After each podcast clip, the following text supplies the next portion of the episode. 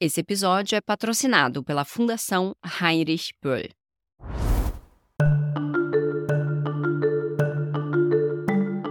Oi, aqui é Melina Costa e esse é o Economia do Futuro, o podcast sobre a criação de uma nova economia de carbono zero, mais justa e alinhada com a natureza. Uma nova crise da dívida soberana está se formando entre os países em desenvolvimento. Desde a crise financeira de 2008, a dívida externa das economias emergentes mais do que dobrou, chegando a 3,6 trilhões de dólares. E agora, com o aumento dos juros no mundo desenvolvido, as economias emergentes estão com dificuldades para captar recursos e se refinanciar. O alto endividamento é grave porque reduz a quantidade de recursos disponíveis para o combate à pobreza e para o desenvolvimento. E tem mais do que isso. Os países mais sobrecarregados são exatamente aqueles mais vulneráveis às mudanças climáticas e deveriam estar investindo na mitigação dos seus efeitos. O episódio de hoje é uma conversa com Marina Zucker Marques, pesquisadora da School of Oriental and African Studies da Universidade de Londres. Ela faz parte de um projeto de pesquisa que pede o alívio da dívida para um grupo de 69 países que enfrentam problemas de solvência ou que estão muito perto disso. O Brasil não está nesse grupo, mas pode vir a ocupar papel de protagonista nessa história. Em 1 de dezembro, o Brasil assume pela primeira vez a presidência rotativa do G20, o grupo que reúne as principais economias do mundo. O G20 também é o principal fórum de negociação internacional de dívida soberana. Em discurso recente, Lula citou a, entre aspas, insustentável dívida externa dos países mais pobres. Ele anunciou que o Brasil deve usar a sua posição no G20 para promover o desenvolvimento sustentável e a reforma do sistema de governança internacional. Mas exatamente como isso vai se dar na prática ainda não está claro.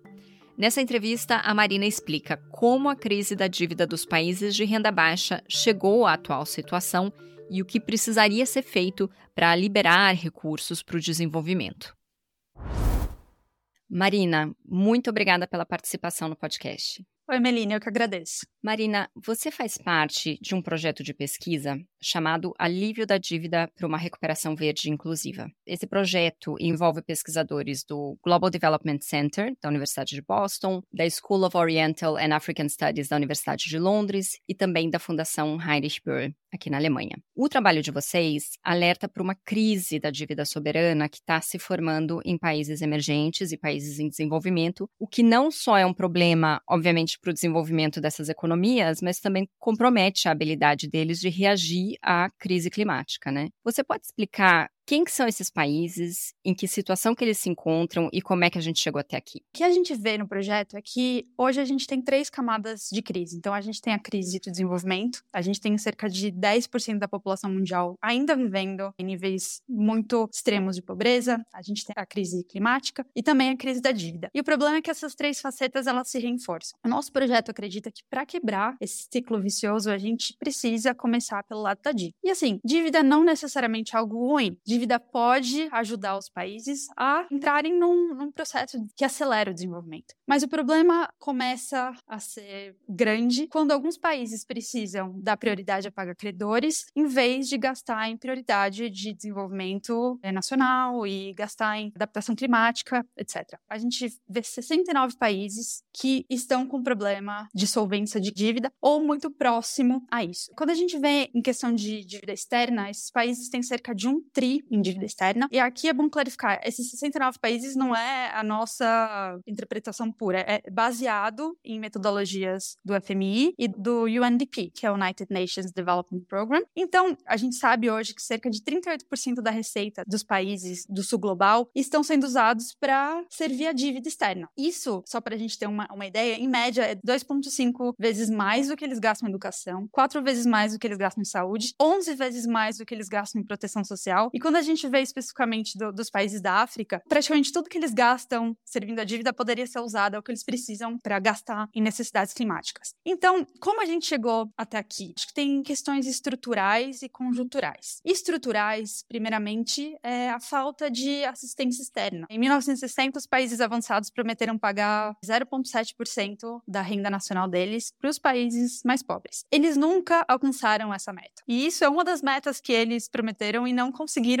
alcançar. Então, os países não têm recursos externos suficientes, não têm transferências suficientes, eles não têm acesso a mercados para exportação, eles não conseguem captar no mercado privado a taxas que são sustentáveis. Então, esses são os problemas estruturais que os países em desenvolvimento veem. A gente também tem a questão conjuntural. Desde a crise de 2008, a gente teve períodos com juros muito baixos. Então, os capitais especulativos, eles se interessaram em emprestar para os países mais pobres, que pagam uma renda, um juros muito alto. Hoje, quando a gente está com uma taxa de juros muito alta, os países, o que está acontecendo? Eles não estão mais interessados a emprestar para os países pobres e eles estão voltando a emprestar para os países ricos, que estão pagando uma taxa de juros maior. Então, os países hoje não conseguem se refinanciar mais. Isso foi combinado com a questão do Covid, que muitos países pobres tiveram que gastar mais em prioridades nacionais, então aumentando a dívida. A gente teve né, a guerra da Ucrânia e o impacto da inflação, que levou a esse choque de juros. Então, toda essa combinação de questões estruturais e conjunturais está levando ao fato que hoje os países não conseguem se refinanciar, precisam gastar em prioridades nacionais e por isso a gente precisa falar de alívio de dívida. Marina, você citou de uma quantidade enorme de países, são mais de 60. Você pode dar alguns exemplos, ou pelo menos né, dar uma ideia das regiões é, que são mais afetadas? Sim, majoritariamente são países na África. Nos nossos vizinhos latino-americanos, a gente tem Argentina, Suriname, por exemplo. Na Ásia, a gente tem Sri Lanka, Paquistão, são alguns dos exemplos desses 69 que a gente identifica. Segundo esse estudo de vocês, os países mais pressionados pelas suas dívidas externas são exatamente aqueles mais vulneráveis para os efeitos das mudanças climáticas, né? Acho que essa foi uma grande contribuição do estudo de vocês. O mundo em desenvolvimento precisa de um trilhão de dólares por ano em investimentos para atingir as metas do Acordo de Paris. Bom, o G20, que é o grupo que reúne as maiores economias do mundo, tem um mecanismo chamado estrutura comum, que é para tratar da dívida dos países. É, só que, na opinião de vocês, esse mecanismo tem apresentado resultados limitados, né? Por que, que na opinião de vocês, essa estrutura comum seria importante como um mecanismo, mas qual o problema com ele, com a forma como ele vem sendo utilizado? A principal contribuição do, da estrutura comum do G20 é que ele ampliou a mesa de negociação e tornou ela condizente, mais condizente com a realidade da estrutura de credores hoje. Para a gente ter um, um, panorama, de 1950 até os anos 2000, o principal fórum de negociação de dívida era o Clube de Paris, que é um clube de credores dos países avançados, dos Estados Unidos, países europeus, Rússia faz parte, o Brasil também faz parte, apesar de ser um, um credor muito menor. Porque eles eram os principais credores, não fazia sentido expandir a mesa de negociação. Se você tinha uma crise da dívida, você pedia recursos para o FMI. Se o FMI julgasse que você realmente tinha uma dívida insustentável, você ia negociar com o Clube de Paris.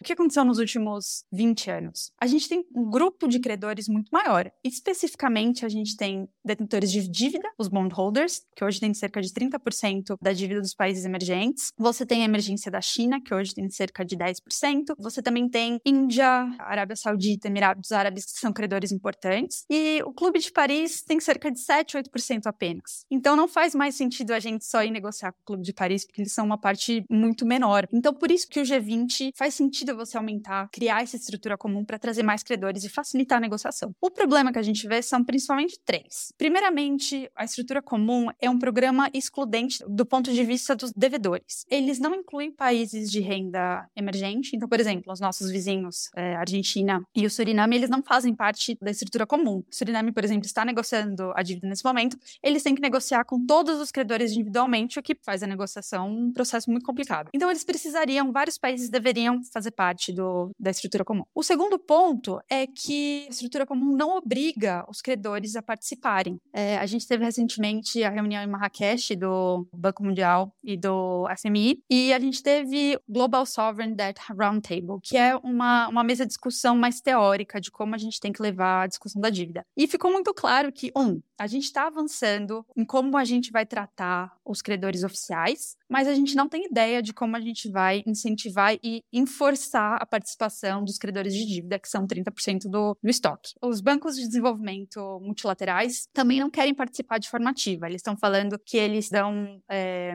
crédito que eles dão é altamente concessional, é, é muito barato, não faz sentido eles participarem, darem alívio de dívida, porque já dão crédito muito barato. Eles têm uma questão que é o Preferred Credit Status, que não é nada escrito em, em pedra, mas eles falam que o modelo de negócio deles não permite que eles tomem é, nenhuma perda, então eles estão saindo. Então o que a gente está tendo realmente dentro da estrutura comum é que os devedores só conseguem negociar com os credores oficiais, o que não faz sentido, que hoje eles são uma parte muito pequena. O terceiro ponto do problema da estrutura comum é que eles não reconhecem a necessidade de investir em desenvolvimento e investir na mitigação da crise climática. Então, não tem nenhum mecanismo que faça os países liberarem os recursos né, de alívio de dívida e, conseguir, e consigam canalizar isso para investimento de mitigação climática e adaptação e desenvolvimento. Claro que a gente não quer só que os países né, investam no meio ambiente por si, mas tenha um desenvolvimento que seja verde sustentável. Então, esses são os principais problemas. De, de novo, é uma estrutura importante, mas ela não está entregando o que ela promete. Qual que é o perfil dos principais credores? Seria interessante saber exatamente quais, eh, que instituições são essas, né? Quem são esses investidores que, no fim das contas, teriam que perdoar e reestruturar essas dívidas? Eu vou falar aqui de forma geral, mas claro que muda de, de país para país. Mas desses 69 países que a gente vê, é, cerca de um terço é, são os detentores de dívida, que muitas vezes são investidores internacionais espalhados pelo mundo. A gente tem também cerca de 30% dos bancos multilaterais de desenvolvimento. O principal deles é o Banco Mundial, mas também a gente tem o Banco de Desenvolvimento Africano, o Inter-American Development Bank também, o Asian Development Bank, são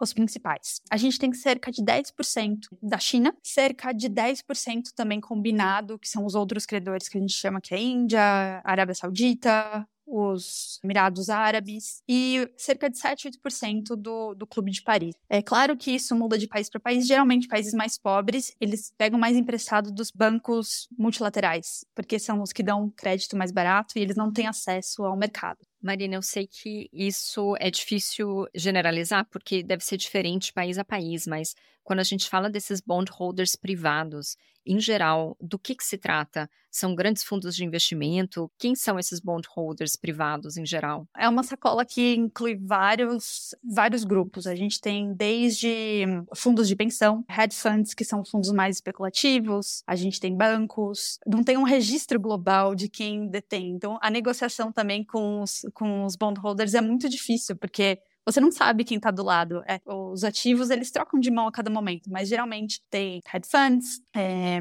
fundos de pensão, bancos comerciais. Bom, a gente falou do problema, basicamente, até agora, né? Mas vamos tentar falar de sugestões de ação e de sugestões de melhoria para resolver esse problema. O seu grupo de estudos propõe uma reforma dessa estrutura comum do G20 e sugere é, diretamente o alívio da dívida de países emergentes, né? Do que, que se tratam as propostas de vocês exatamente? Então, a nossa proposta divide os países em desenvolvimento em dois grupos. O primeiro grupo são os que a gente identifica com problema de solvência ou próximos caminhando a um problema de insolvência, e outros países que eles precisam captar recursos mais baratos. Eles não necessariamente precisam de um alívio de dívida, mas eles precisam começar a captar mais barato. Então, são esses dois grupos. Os 69 países que a gente mencionou estaria no primeiro grupo, que são dos, dos insolventes. Para eles, o que, que a gente precisa fazer? Eu acho que tem três aspectos principais. O primeiro ponto do nosso projeto é que a gente precisa precisa de um novo modelo de análise de sustentabilidade de dívida.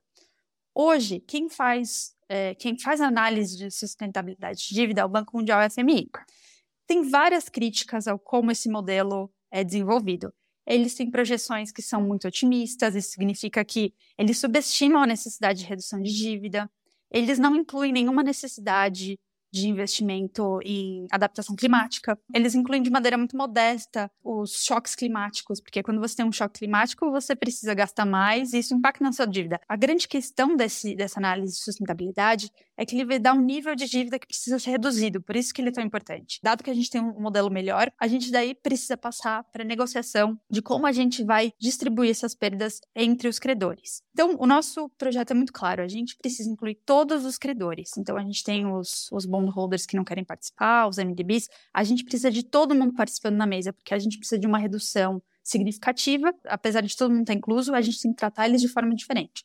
Então, por exemplo, os bancos multilaterais. Eles precisam participar da negociação. A gente precisa proteger o credit rating desses bancos, porque eles são importantes para dar financiamento barato. Países ricos têm que compensar as perdas dos bancos multilaterais de desenvolvimento dos credores oficiais, a gente também precisa de uma redução da dívida do lado deles, que tem, pode ser de vários formatos. Pode ser a diminuição do, do serviço da dívida, pode ser uma extensão da maturidade, não tem uma forma única para você reduzir a dívida. A gente tem cálculos de valor presente que dão alternativas diferentes de como um país pode participar em redução de dívida ou não, mas eles vão participar dessa forma. Dos credores privados, aí é uma outra questão também especial. Por quê? A gente precisa de incentivos e modos de enforçar a, participação. Então, o que a gente propõe? Que esses credores privados, eles vão trocar a dívida deles por uma dívida de valor menor, mas quando você trocar, você vai ter garantia que esse 60 vai ser protegido, que você não vai ter uma renegociação dela. Como a gente faria isso? Com a criação de um fundo garantidor. Claro, para reforçar a participação deles, a gente precisa de mudança em legislação nos centros financeiros internacionais. E aí a gente está falando de Nova York, de Londres, da Alemanha. Isso também é importante. Um terceiro ponto do nosso projeto é que os recursos salvos do, do alívio de dívida, eles têm que ser canalizados para um desenvolvimento inclusivo e verde. Isso aqui é muito importante, que a gente tem que tratar os projetos com a propriedade do país. A gente não quer que o FMI vá lá e fala para o país, olha, você tem que fazer X, Y, Z. Os países hoje em desenvolvimento, eles têm cada vez mais clareza no que eles querem investir. Então, a gente quer empoderar esses países com recursos para eles conseguirem usar nos planos que eles já reconhecem como planos, planos importantes. Então, isso é para os países insolventes. Para os países que precisam captar recurso de forma mais barata, aí uma questão diferente. A gente precisa, por exemplo, acordos de debt for nature swaps, que vão reduzir o serviço da dívida. A gente sabe que alívio de dívida não é uma panaceia. Combinado com isso, a gente precisa de mais recursos dos países avançados, a gente precisa de mais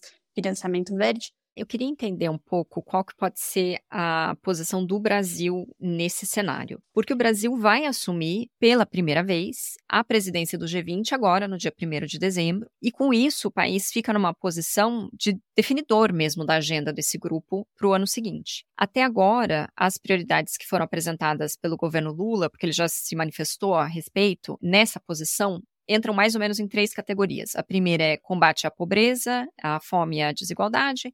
A segunda categoria é transição energética e desenvolvimento sustentável. E a terceira é reforma do sistema de governança internacional. Claro que são temas bem amplos, né? Mais especificamente, o Brasil defende uma maior participação dos países emergentes em decisões em fóruns como o Banco Mundial ou um Fundo Monetário Internacional. Até recentemente, né, num discurso, o Lula citou claramente que a, a dívida externa de países mais pobres é insustentável. Bom, você acredita que tem abertura por parte do Brasil para essa essas sugestões de alívio da dívida específicas que você citou agora? E mais do que isso, além do Brasil, qual é a receptividade dos outros integrantes do G20 para essas propostas? Com certeza, eu acho que tem uma abertura. É importante o reconhecimento que o alívio de dívida é um instrumento para o Brasil puxar essa agenda de redução de desigualdade, redução de pobreza, investimento, né, transição energética. Por quê? Tem muita gente falando, ah, não é um problema de insolvência, é um problema de liquidez, os países só precisam de, no de novas fontes de financiamento. Isso não é verdade a gente está vivendo uma realidade de juros altos por mais tempo. Então, a inflação no, nos países desenvolvidos vai continuar por mais tempo. Isso significa que é impossível a gente refinanciar essa posição. A gente precisa de alívio. E mesmo se a gente tivesse mais recursos, demora muito para esses investimentos serem canalizados para os países em desenvolvimento. Então, assim, essa é uma frase não é minha, é do presidente do Banco Mundial. Ele disse que o investimento do Banco Mundial hoje, para surgir algum efeito, demora cerca de 10 anos. A gente não tem esse tempo. Então, se a gente quer dar a possibilidade dos países investirem né, em combate à fome, diminuir pobreza, desigualdade, eles precisam de espaço fiscal hoje. Como você faz dar espaço fiscal hoje? Diminuindo o serviço da dívida, aumentando o espaço fiscal por alívio de dívida. Então, eu espero que esteja muito claro para o governo brasileiro que é um instrumento para chegar nesses objetivos que o Brasil quer. A gente vai estar, ano que vem, num, continuando num período geopolítico complicado. Mas eu acho que a diplomacia brasileira ela está muito bem localizada para puxar essa negociação. O Brasil é um país que é reconhecidamente tem uma reputação diplomática muito forte. A gente tem possibilidade de puxar uma agenda mais inclusiva. Eu acho que é esse vai ser um papel fundamental do Brasil. Hoje está tendo pedidos da comunidade internacional para uma revisão de experts na questão de clima e dívida, e o Brasil poderia apoiar essa iniciativa. Mas eu acho que mais importante ainda é que o Brasil poderia contribuir para uma visão do lado dos devedores. A gente tem o Paris Club, que é um grupo dos credores. A gente tem a discussão dentro do G20 é muito pautada do lado dos credores. A gente também precisa uma visão do lado dos devedores de o quanto eles precisam negociar. E eu acho que o Brasil está numa posição chave para dar voz para esses países, especialmente no G20 agora que vai ter a participação da União Africana pela primeira vez. Bom, essa é a expectativa para o Brasil, né? Mas qual que é a situação dos outros integrantes do G20? Qual que é a receptividade deles para esse tipo de proposta? Então, eu acho que está cada vez mais claro que a gente precisa de uma solução coletiva para essa crise sistêmica. Cada vez os países estão mais frustrados com os resultados da estrutura comum e há pedidos de reformar essa estrutura comum. Há uma abertura para uma proposta que seja mais ambiciosa, que é, crie resultados mais rápidos e mais eficientes dentro da estrutura comum. Eu não acho que vai ser algo fácil, porque estamos dentro de um contexto de geopolítico, mas a diplomacia brasileira está numa posição privilegiada para resolver essas, essas questões. O Brasil tem, tem boas conexões com todos os, os credores. O Brasil faz parte do Clube de Paris. O Brasil tem boas relações com a China com os países avançados. Então, o Brasil vai estar numa posição muito privilegiada para apoiar essa proposta. Marina, e só para entender, qual que é a situação do Brasil com relação à sua própria dívida soberana, né? Pelo que eu entendi, ele não está naquele grupo dos 69 países em situação mais emergencial, mas qual que é a situação da dívida brasileira? O Brasil não está numa situação de insolvência de dívida, o Brasil não precisaria renegociar sua própria dívida e eu acho que isso também dá legitimidade para o Brasil puxar essa agenda de alívio de dívida, porque ele está numa posição que ele não precisa renegociar a própria. Claro, o Brasil estaria no grupo de, de países que precisa reduzir o custo de captação, mas isso é uma outra história. Marina, para terminar, eu queria colocar esse assunto todo da nossa conversa num contexto mais amplo, porque essas é, sugestões que você apresentou, elas são bastante estruturais, né? É uma grande tarefa, né? Se os países levarem a sério, que eles têm que cumprir para conseguir reformar esse sistema, né? Como você mesmo explicou, isso depende de mudança de legislação em determinados países, depende de achar consenso entre muitas e muitas partes, né? Partes com interesses diferentes. A gente está falando de credores que entre si são diferentes, né? Tem credores privados, tem os bancos de desenvolvimento, enfim. Recentemente, o Antônio Guterres, que é o secretário-geral da ONU, ele pediu por um chamado novo momento Bretton Woods, que foi quando países se reuniram depois da Segunda Guerra para criar, por exemplo, o Banco Mundial, o Fundo Monetário Internacional e muitas das regras que a gente ainda tem hoje. Historicamente, assim, por que da necessidade de mudanças tão estruturais? Pela explicação que você deu até agora, se trata de fato não de band-aids aqui e lá, mas sim de mudanças de design nesse sistema. Então, por que da necessidade de mudanças tão estruturais nesse momento? Exatamente, Melina. Eu acho que a gente, de novo, está se confrontando com é, necessidade de ação urgente em vista da mudança climática, em vista dessa continuação da crise do desenvolvimento. Está cada vez mais evidente que a gente precisa mudar algo rápido. A crise climática está cada vez mais evidente que está afetando o nosso dia a dia. Se a gente não mudar o curso do, do sistema, as nossas esperanças não são das melhores. Então a gente, de novo, está é, se confrontando com essa necessidade de ação urgente e de ação global. Então, eu acho que no primeiro Bretton Woods a gente pode falar de mais de forma geral, que tinha um entendimento que a austeridade não funcionava, que a gente precisava da reforma de um mercado para entender que mercado não é um objetivo em si, mas deve ser usado pela sociedade para encontrar objetivos é, sociais. A gente tinha um entendimento, tinha objetivos globais de como humanidade que a gente precisava atingir. E eu acho que isso se repete de novo. A gente tem um desafio que não vai ser solucionado na questão doméstica sozinha. A gente precisa dessa combinação com a questão internacional. Então, eu acho que a fala do Guterres está completamente dentro. A gente precisa de um momento que os países encontrem é, um objetivo comum e que a gente consiga finalmente entrar num curso de uma economia mais sustentável. Marina, muito, muito obrigada pela sua participação. Muito obrigada, Melina. O Economia do Futuro volta em duas semanas com episódios especiais. Eu vou cobrir a COP28, a Conferência do Clima das Nações Unidas, em parceria com o Reset, o site de notícias sobre negócios sustentáveis. Meu colega Sérgio Teixeira Júnior estará em Dubai para acompanhar de perto o evento mais importante do ano quando o assunto é clima. Para não perder nenhum episódio, você já sabe, siga esse podcast no seu tocador. Até lá! O Economia do Futuro tem o selo da Rádio Guarda-Chuva. Jornalismo para quem gosta de ouvir.